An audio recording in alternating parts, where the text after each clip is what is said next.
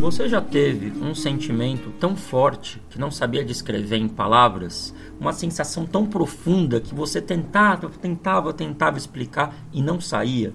Pois é, para ajudar a gente a lidar com essa dificuldade, que é traduzir as coisas que a gente sente, existe a arte, a música, a poesia, a pintura.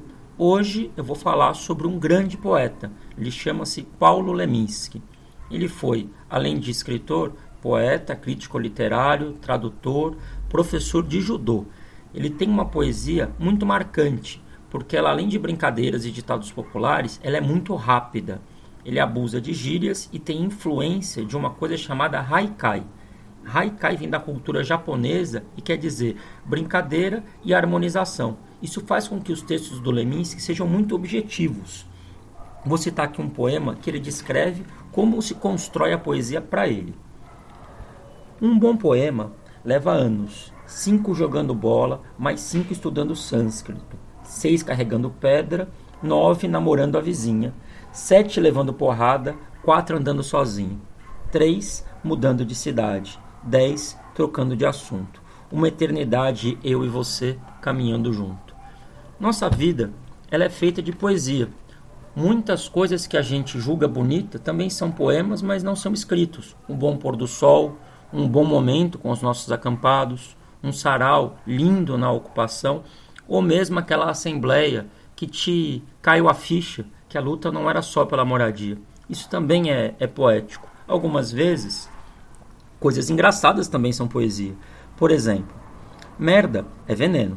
No entanto, não há nada que seja mais bonito que uma bela cagada.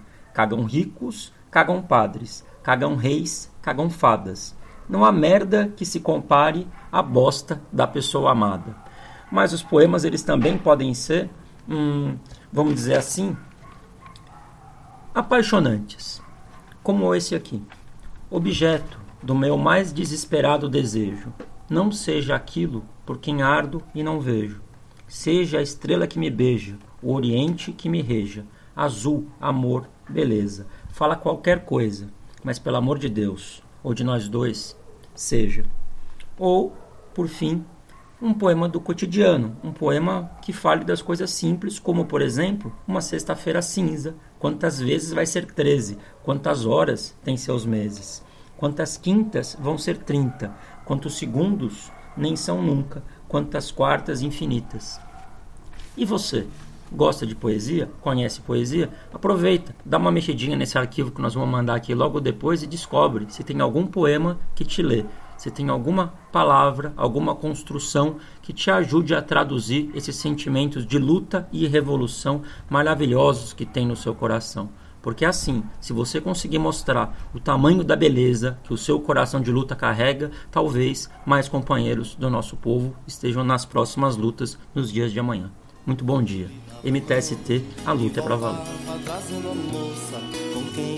Me casar. Era minha professora que roubei do rei Lear, montado no meu cavalo